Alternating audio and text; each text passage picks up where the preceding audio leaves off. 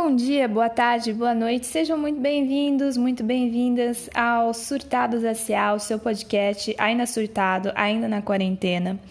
E aí, gente, tudo bem? Hoje eu trouxe para vocês um tema suave, assim, um tema tranquilo, que é virar adulto.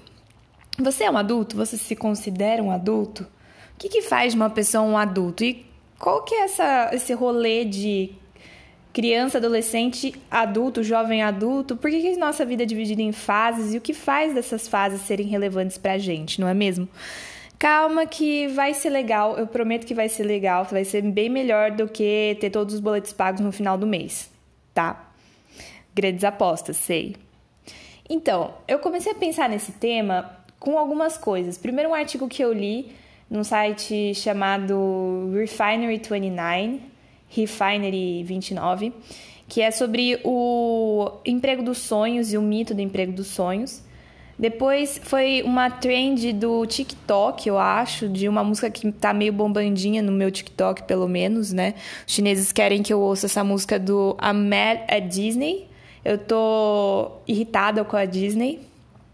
Mas principalmente por uma coisa que aconteceu comigo esse final de semana, que foi um caos tipicamente Diana e que eu vou contar agora. Basicamente, eu resolvi em muito tempo limpar a minha sacada e limpar os vidros da minha sacada. Para você que é, obviamente não sabe, eu tenho uma sacada, certo, no meu apartamento e ela tem uma porta de correr de vidro, tá? E eu nunca limpo esse vidro porque tem dois vidros, enfim. Dificilmente eu vou limpar esse vidro. Então, nesse dia maravilhoso, eu resolvi limpar o vidro. Aí tava eu linda, maravilhosa, gata, limpando no mood de faxina toda a sacada, jogando água, passando ajax e não sei o que, patati patatá. Fui limpar o vidro da, da janela da sacada, fechei a porta da sacada. A pessoa mora aqui há tanto tempo, mas ela ainda esquece que se eu fechar a porta da sacada, ela tranca por dentro.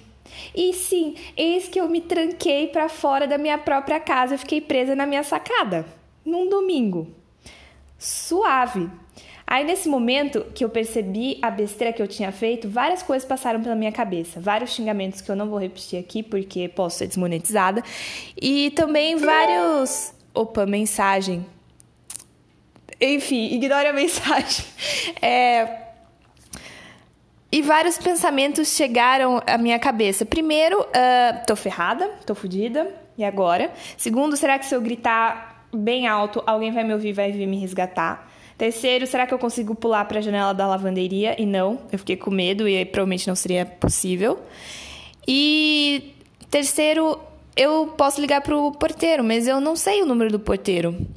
E a porta da frente está trancada por dentro com aquela tranca interna, que então, mesmo se arrombar a porta com o chaveiro, ainda vai ter que serrar a tranca interna do negócio e vai ser complexo. Eu tinha na minha mão um rodo. O que eu falei? Eu estou sozinha na situação. Eu preciso entrar na minha casa novamente. Eu vou quebrar esse vidro. Porque estamos num filme dos anos 90, Duro de Matar, e eu vou quebrar o vidro para entrar na minha própria casa. Então, bravamente para tentar resolver a minha situação. Claro que não foi de uma forma tranquila e bonitinha como eu estou apresentando agora, foi tipo em pânico, ai meu Deus, eu vou ficar presa aqui para sempre, eu não sei o que eu faço. Eu peguei o rodo e quebrei o vidro da, da sacada. Tentando quebrar o mínimo possível próximo da tranca para que eu pudesse enfiar a mão e destrancar por dentro a porta e entrar pela porta novamente.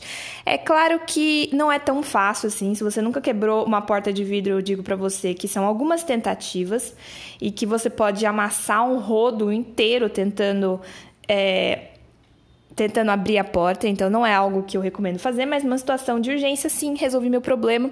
E agora eu estou belíssima tentando arranjar um vidraceiro para poder trocar o vidro da minha sacada, porque tem um buraco bem considerável por onde passa vento e está sendo ótimo esse, esse rolê. Enfim, o que isso tem a ver com ser adulto? Meu caro ouvinte, você deve estar se perguntando. Bom, Foi uma das vezes que eu identifiquei que eu estava realmente sozinha na minha vida, que eu tinha um problema, que eu era a única pessoa que poderia resolver esse problema, justamente porque eu era a única pessoa na casa, era a única pessoa que estava presa e eh, era a única pessoa que podia fazer alguma coisa a respeito. E eu acho que isso tem a ver com ser adulto. Mas segura aí, vamos falar, o que é ser adulto? As pessoas têm várias concepções do que é ser adulto e cada vez mais elas se tornam um pouco uh, variadas nesse, é, nesse novo estilo de vida que a gente tem pós-internet, a vida millennial, a vida conectada.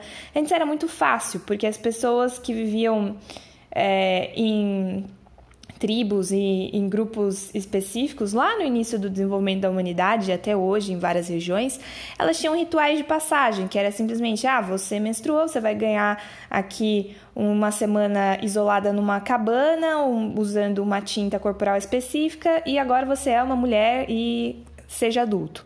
Ou você é, atinge uma certa idade, agora você vai, toma aqui essa lança, pesca uns peixes e agora você é um homem adulto. Ou então você atingiu a idade de 15 anos, agora você vai ter uma festa gigantesca, vai fazer um ritual do sapatinho e vai ser apresentada a todos os solteiros elegíveis para poder arranjar um bom casamento.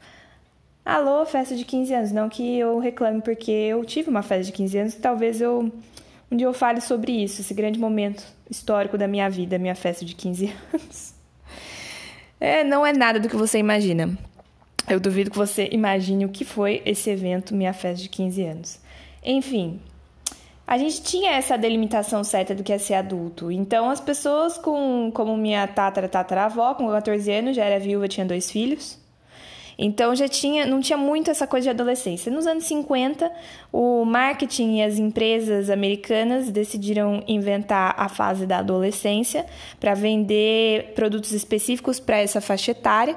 E aí a gente acabou criando essa zona cinzenta entre criança e adulto, e mais tarde, depois, para vender novelas uh, Água com Açúcar, o jovem adulto. Então, acaba sendo muito mais complicado. A ideia dos nossos pais de arranjar um emprego CLT, morrer na firma, se aposentar, casar, ter filhos, é, adquirir uma propriedade imóvel e um carro, não é mais o padrão que a gente tem faz um tempo já. A nossa geração, segundo uma pesquisa que eu não lembro, é a primeira que tem condições socioeconômicas piores do que a dos nossos pais. É, isso é um estudo, obviamente, com países desenvolvidos, né? No Brasil a coisa é bem mais complexa. Mas, enfim, vale também, a gente foi criado, a minha geração dos anos 90, do final dos anos 90, foi criada num boom econômico e, de repente, quando chegou a nossa vez, é, o país está numa crise ferrada desde o 7 a 1, tá uma, uma coisa horrorosa. Quando eu me formei na faculdade, boom, veio o coronavírus. Então, assim, se você acha que foi difícil, imagina isso. Me formei na faculdade e veio o coronavírus. Mas eu não posso reclamar porque eu estou numa posição ótima e muito privilegiada. Mas mesmo assim, eu entendo que a gente está num momento difícil. Então, ser adulto passou a ser outras coisas. É, tem gente que fala que os ritos podem ser começar a beber, que eu não senti muita diferença, assim, sinceramente. A maioria das pessoas, não eu, se minha mãe estiver ouvindo, não, eu esperei até os 18 anos para beber. E é verdade. eu sou uma pessoa careta nesse nível, sim. É... A maioria das pessoas bebe antes. Dirigir. Uh, a maioria das pessoas agora não tá mais dirigindo, então, assim, dirigir já era uma coisa elitista, né? Poucas pessoas no Brasil, assim, já era uma coisa difícil, porque você já tenta tirar carta, é caro. É uma, é uma máfia esse negócio de tirar carta de motorista, é impressionante. Mas, enfim, é, os jovens, estatisticamente, no mundo estão dirigindo menos, e aí com a, é, com a criação e o desenvolvimento desses carros autônomos, eu acho que a gente vai chegar no momento, daqui a 20 anos, em que as pessoas não vão mais dirigir como uma coisa cotidiana. Espero que sim. Espero que os modais de transporte coletivo acompanhem esse desenvolvimento, porque assim não dá para apostar no veículo individual. É, mas isso é outra história. Uh, Trabalho CLT, pff, nunca nem vi. Uh, trabalho, adquirir uma casa. Gente, quem que adquire uma casa na, nos 20 anos de idade? Me explica. É, adquirir um carro também, vi de ponto anterior sobre o carro. É, assim, essa suposta segurança da vida adulta, esquece, a gente não tem mais. Então, tem gente na internet querendo falar que outros marcos podem ser virar adulto. Virar adulto, por exemplo, é pagar boleto. Esse é um clássico. O boleto, aliás, eu fiquei sabendo que é uma invenção brasileira. É uma invenção que não existe. There is no boleto out there. There is no boleto in USA. There is only boleto em Brasil, meninas. Então, assim, invenção jabuticaba brasileira, linda, maravilhosa, o boleto, que foi inventado basicamente para as pessoas poderem comprar pela internet no início dos anos 2000, porque pouca gente tinha cartão de crédito e as pessoas que tinham não confiavam muito nos sites de compra na internet, então o boleto foi uma forma de bombar as compras via internet no início da internet no Brasil. Fica aí só um, só um pequeno aprendizado. Aí tem é, o que eu chamo de glamorização do, do básico, né? Tem gente que fala que ser adulto é fazer coisas básicas, tipo lavar banheiro, tipo lavar suas roupas, lavar a louça, limpar o chão, tirar o lixo, é, manter as contas em dia. Uh, sabe, sabe, essas coisas de todo ser humano normal que ele tem que fazer na vida? Então, na internet eles chamam de adulting. Então, toda vez que você faz uma coisa básica para sua existência na Terra, eles falam: Nossa, eu sou muito adulto, olha só, eu paguei esse boleto da conta de luz. Nossa, eu sou muito adulto, olha só, eu reguei minhas plantas. Olha, eu sou muito adulto, eu sei lá, organiz... eu fiz a cama, eu acordei no horário assim, desculpa, mas se ser adulto é isso, meu Deus do céu, né, filho? É, eu tô falando filho porque geralmente é homem que fala isso, né? Infelizmente a vida é assim. É, não, isso é uma glamorização de atos banais. Tem que ser tratado como o que é, atos banais de qualquer ser humano plenamente funcionante. Sim, eu sei que existem pessoas que não são capazes de fazer isso por elas mesmas, mas isso é outro caso. Você que é, não tem nenhuma limitação é, de nenhuma natureza, é o mínimo que você tem que fazer é guardar as suas coisas, não deixar tudo jogado no chão, arrumar o seu espaço e, sabe, ser um ser humano decente com condições mínimas de higiene. A adulting não é fazer isso. A adulting não é cumprir com os deveres que você normalmente tem que cumprir. O, a ausência disso é preguiça. Ai, Jesus, é muita. Desculpa, eu tinha que desligar o celular, mas eu esqueço. É... Outra coisa que fala, que a uma professora da minha mãe falava muito: ninguém passa a maturidade sem a maternidade. Que é uma forma, basicamente, de adquirir responsabilidade, né? Você respons... Eu acho que não existe uma responsabilidade maior do que é, você cuidar de outra pessoa. E aí a maternidade pode ser várias experiências, inclusive incluindo, obviamente, paternidade. Mas enfim, ser responsável pelo desenvolvimento de um ser humaninho é uma das. Eu acho que é essencial para se atingir um outro conhecimento da vida. Claro que eu não tenho lugar de fala, não tenho filhos ainda. Infelizmente, as relações baumanianas líquidas não estão me permitindo ter filhos no momento. Brincadeira, não quero ter filhos no momento, mas enfim, gostaria muito de tê-los no futuro. Uh, mas assim.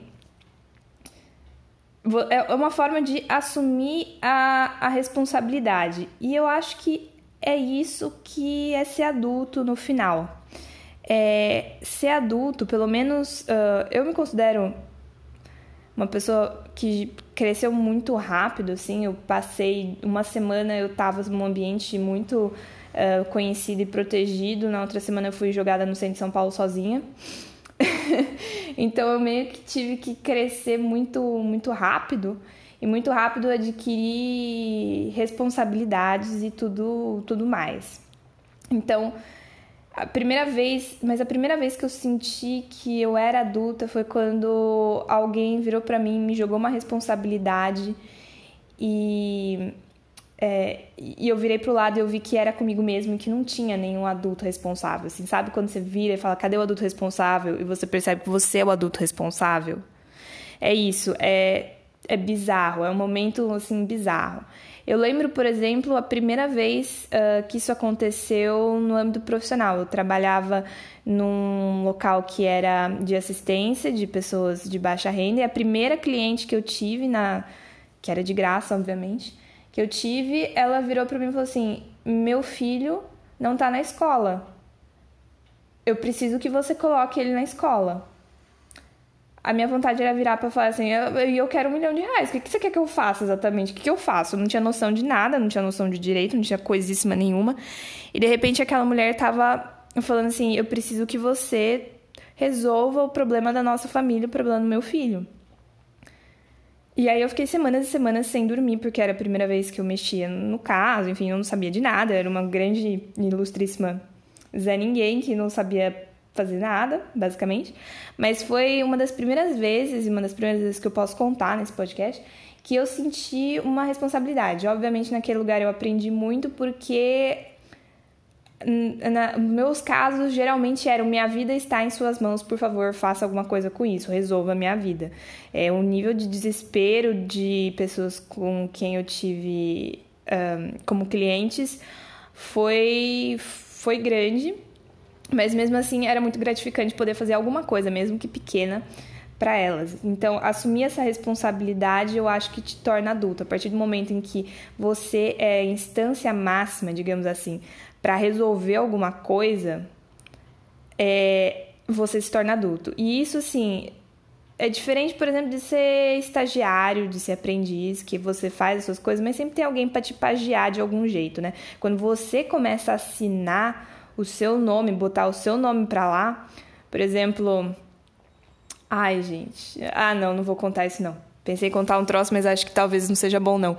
Quando eu fiquei responsável por um é, eu estava fazendo um evento, quando eu fiquei responsável pelo evento em si, que eu respondia pela grana do evento, eu respondia por tudo, aí também senti o peso da responsabilidade, de tipo, meu Deus, tem que fazer tudo certo, porque se der algum pepino, é o meu nome que tá indo para a lista de devedores e assim. Não, né? O dinheiro, com o meu dinheiro eu já sou problemática, imagina com o dinheiro dos outros. Deus me livre ter problema com o dinheiro dos outros, né? É, quando você assume as consequências dos seus atos também é importante. Então, se você faz alguma burrada, você assume os seus atos. Você quebra a janela da sua sacada, você vai pagar uma janela nova, porque é isso. Porque a vida adulta é assumir, sim, errei, é, é isso e vamos lá, tá tudo na, nas nossas mãos. Eu acho que a impressão que eu tenho é que a minha geração demora muito mais para assumir esse tipo de responsabilidade, porque a gente vive num ambiente que é considerado muito mais perigoso, digamos assim, do que antes. As pessoas são criadas com muito menos liberdade, muito menos acesso à liberdade. Então, elas acabam não assumindo esse tipo de, de maturidade tão cedo. É, isso, assim, vindo de um contexto muito privilegiado, as pessoas saem muito tarde de casa, as pessoas uh, demoram muito para muito mais para arranjar um, um trabalho. Eu sei que as pessoas eh, demoram para assumir coisas que antes eram muito mais, mais fáceis, mais rápidas, né? E isso, por um lado, eu entendo que é pela conjuntura, porque é difícil, hoje é mais difícil você fazer essas coisas, mas eu também acho que tem uma parte que deixa a pessoa um pouco infantilizada, né? Essa, essa proteção excessiva em cima do jovem, que se considera jovem até os 30 anos, o que eu acho um erro, é... sinceramente, eu acho que prejudica mais do que, do que protege, né? A pessoa acaba não criando recursos emocionais para lidar com os reveses da vida, porque a vida é isso, a vida é todos os dias apagar um pequeno incêndio. E aí você acaba criando uma pessoa que não é resiliente, que não consegue lidar com, com a existência, com o simples fato de, de existir mesmo, né? Ao mesmo tempo, você precisa se entender enquanto. A minha terapeuta falaria isso, você precisa se entender enquanto um jovem adulto, aprendendo a ser adulto. Então, eu eh, essa faixa etária que ouve meu podcast, você ouve meu podcast, existe 87% de chance que você tá na faixa etária entre os 18 e os 27 anos. Essa é a minha estatística. Olá! Se você tá ouvindo esse podcast e tem essa idade, basicamente é... você é um adulto, mas você não é também um adulto, e eu acho que assim tá tudo bem não ser. Eu tenho esse hábito muito nefasto de querer me comparar com homens de meia idade brancos com a vida resolvida.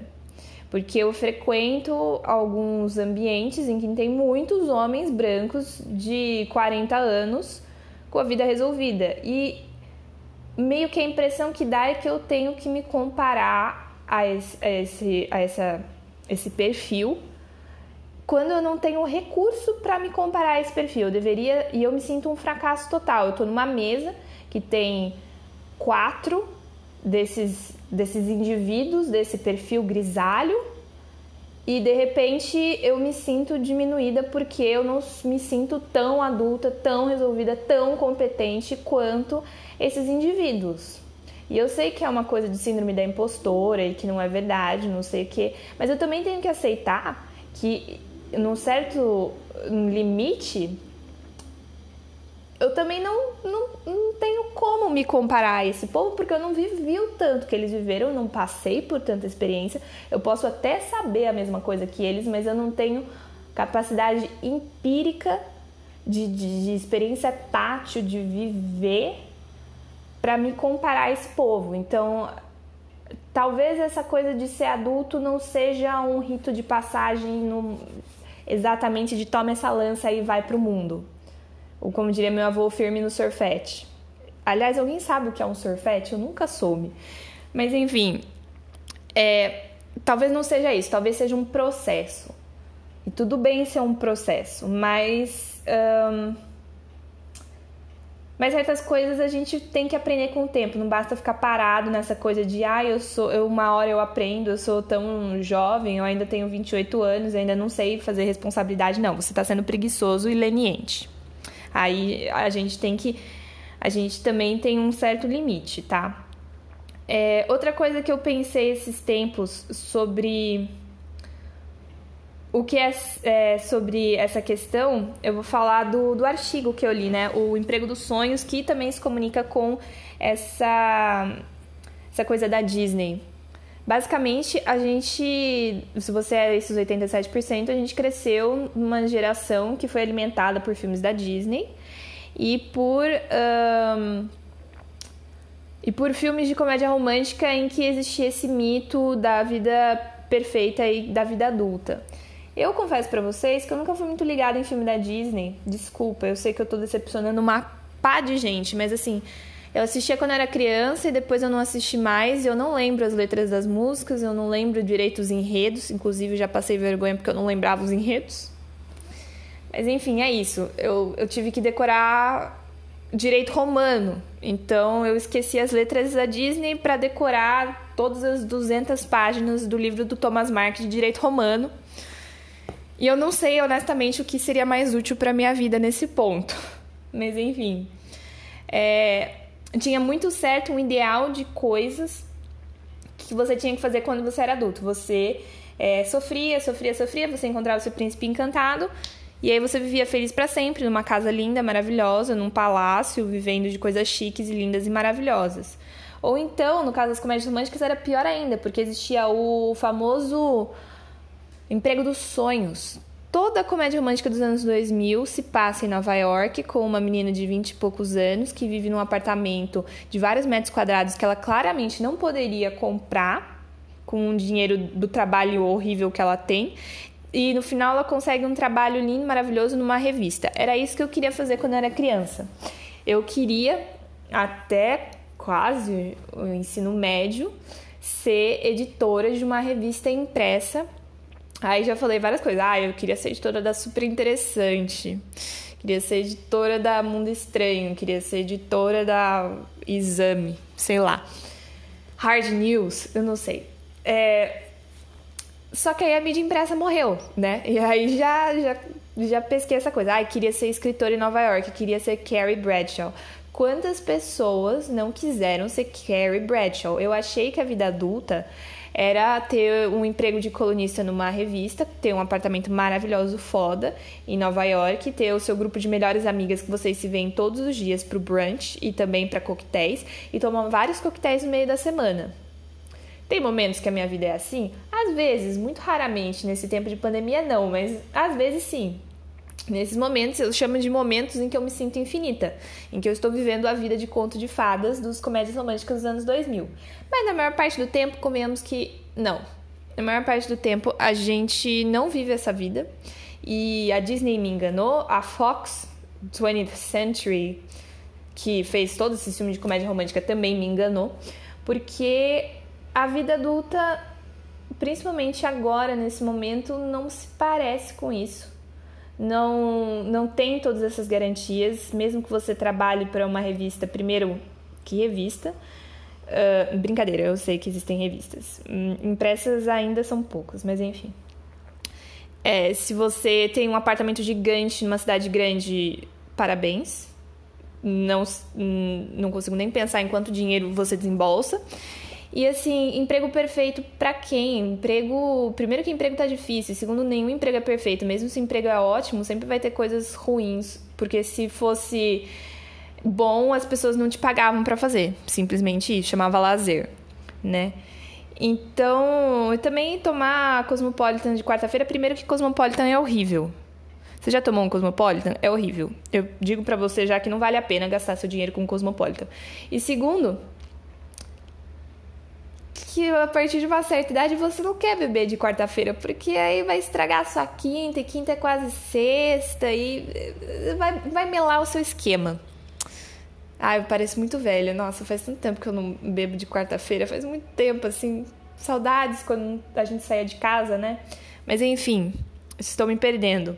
É, tudo que a gente imaginou de referência não tem. Então a gente tem que criar as nossas próprias referências e, e lembrar que, que a mídia é só uma mídia e que essas expectativas são expectativas que não funcionam mais para o nosso contexto atual e para a nossa, nossa vida mesmo. Né? A nossa vida não tem um script, ela não foi escrita pela Shonda Rhimes, graças a Deus, né? Porque senão seria um drama. Gostou da piada? É, mas é, a nossa vida é a gente que escreve. Isso é assustador, mas isso também é muito bom. E aí eu peguei também uma outra frase que eu achei maravilhosa, que eu também estava pensando muito é, umas semanas atrás, que é ser adulto também é entender que existe uma diferença entre o que é certo e o que você quer. E às vezes você vai escolher o que é certo. É, quando você vive num, numa fase assim de menos adultice, vamos dizer assim, você não sente tanto essa ideia de que você tem certos deveres. Você acha deveres algo chato e você acha deveres alguma coisa que te obrigam, tipo, sua mãe te obriga a lavar o banheiro, sei lá, tirar o lixo, alguma coisa assim.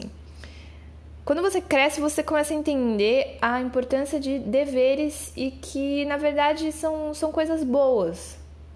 Você começa a dar valor a, a certas coisas que não são o que você queria fazer, mas que são importantes de alguma forma. Então, é claro que eu queria tacar o foda-se e dormir o dia inteiro, mas eu tenho responsabilidades que no final são coisas boas. Se eu quero terminar o meu doutorado.